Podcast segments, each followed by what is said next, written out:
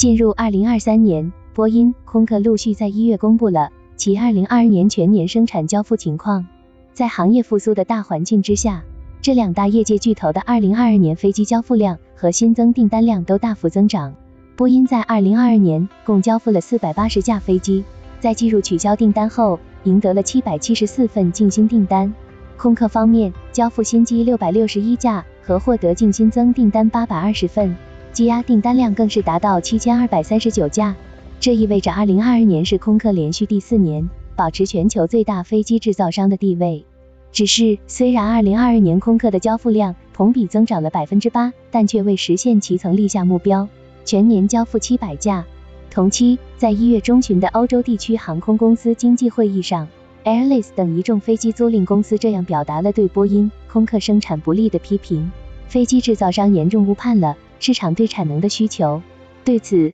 波音和空客高管表示委屈。在一系列全球动荡中提高产能并不容易，在需求突然下降减产后再恢复生产，并不像拨动开关那么容易。不过，生产线的开关已经被拨动了。二月初，波音公司宣布，计划在二零二四年扩大波音七三七 MAX 的生产规模，在其埃弗雷特工厂开设一条新生产线，以补充其位于伦敦的三条七三七生产线。长期以来，波音公司只在伦敦工厂生产七三七飞机。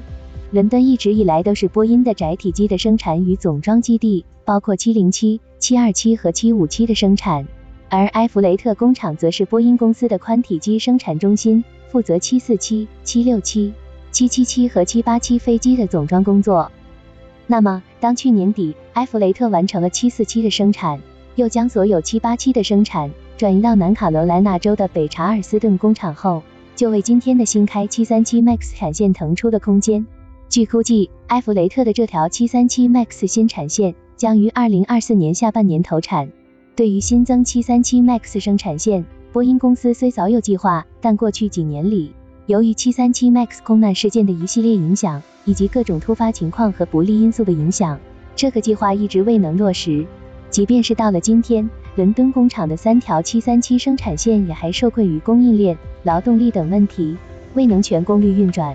仅有两条正常运行，每月生产约三十一架737 MAX。而波音的远期目标是在2025年至2026年。达到每年生产五十架的能力。至于七三七 MAX 的新产线之所以选址埃弗雷特，首要元素就是地理上的便近。伦敦位于西雅图南部，埃弗雷特位于西雅图北部，两地相距不到五十千米，这使得新产线能够更自如地调配各种资源，两家工厂可以一定程度上互通有无。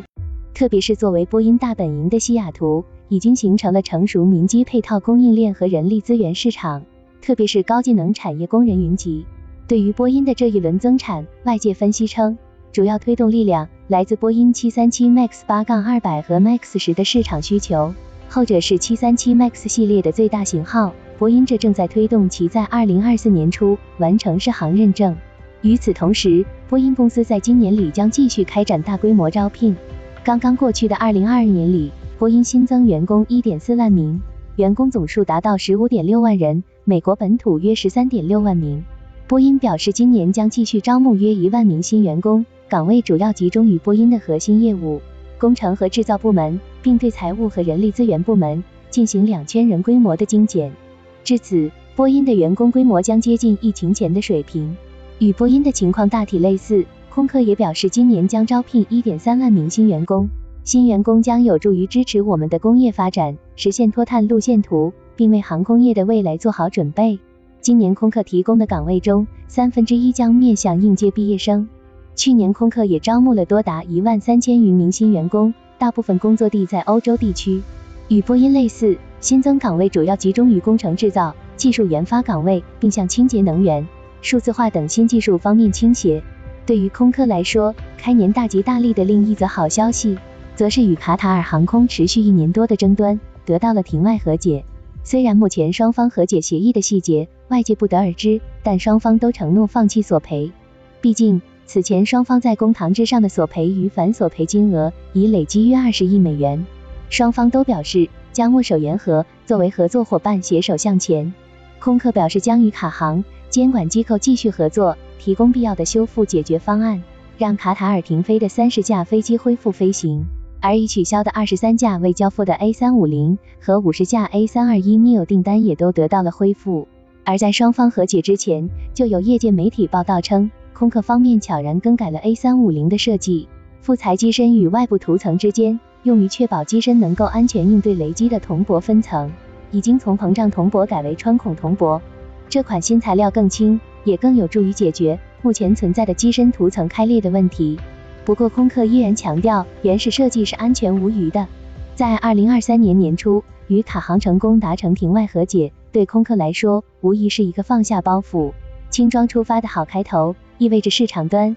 与大客户关系恢复正常的一次成功之举。不过，二零二三年里，空客一直心心念念的生产端增产计划，可能就不得不缓一缓了。不过，遇到增产难这个拦路虎的，一直以来并不只有空客一家。当前，整个航空制造业都在经受这一问题，可能还要一起熬上一年。原因依然是老生常谈的那些供应链紧张、缺芯、缺芯、原材料和劳动力的短缺、通货膨胀、成本上涨等因素。就缺芯而言，由于眼下航空运输业的复苏速度太快，发动机厂商的精力以及新下线的发动机，自然都会优先保障一线航司机队的运营。代价则显而易见，波音和空客新下线的飞机不得不一下空空，无发动机可用，自然也就无法按期交付新机了。而航空运输业需求的持续增长，自然也让霍尼韦尔、普惠、通用电气等发动机供应商。在营收账目上大赚了一笔，好好的回了血。但这些发动机厂商也表示，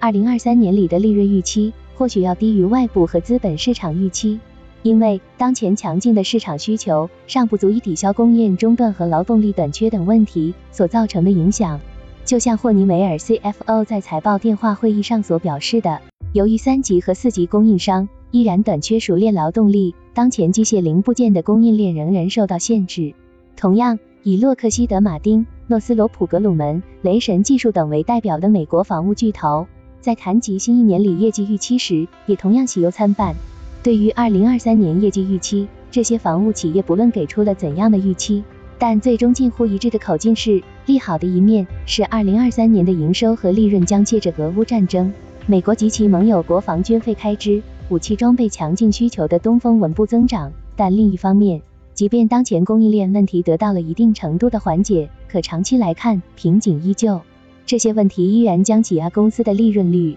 同时他们还要继续努力解决劳动力短缺、原材料短缺、成本上涨等问题。而这番喜忧参半，同样也会是2023年各大航司们的近况写照。美国几大航司一致表示，2023年空中出行需求和长途国际航线增长明显，但经济不确定性。通货膨胀率不断增长的劳动力，如飞行员的薪资和运营成本。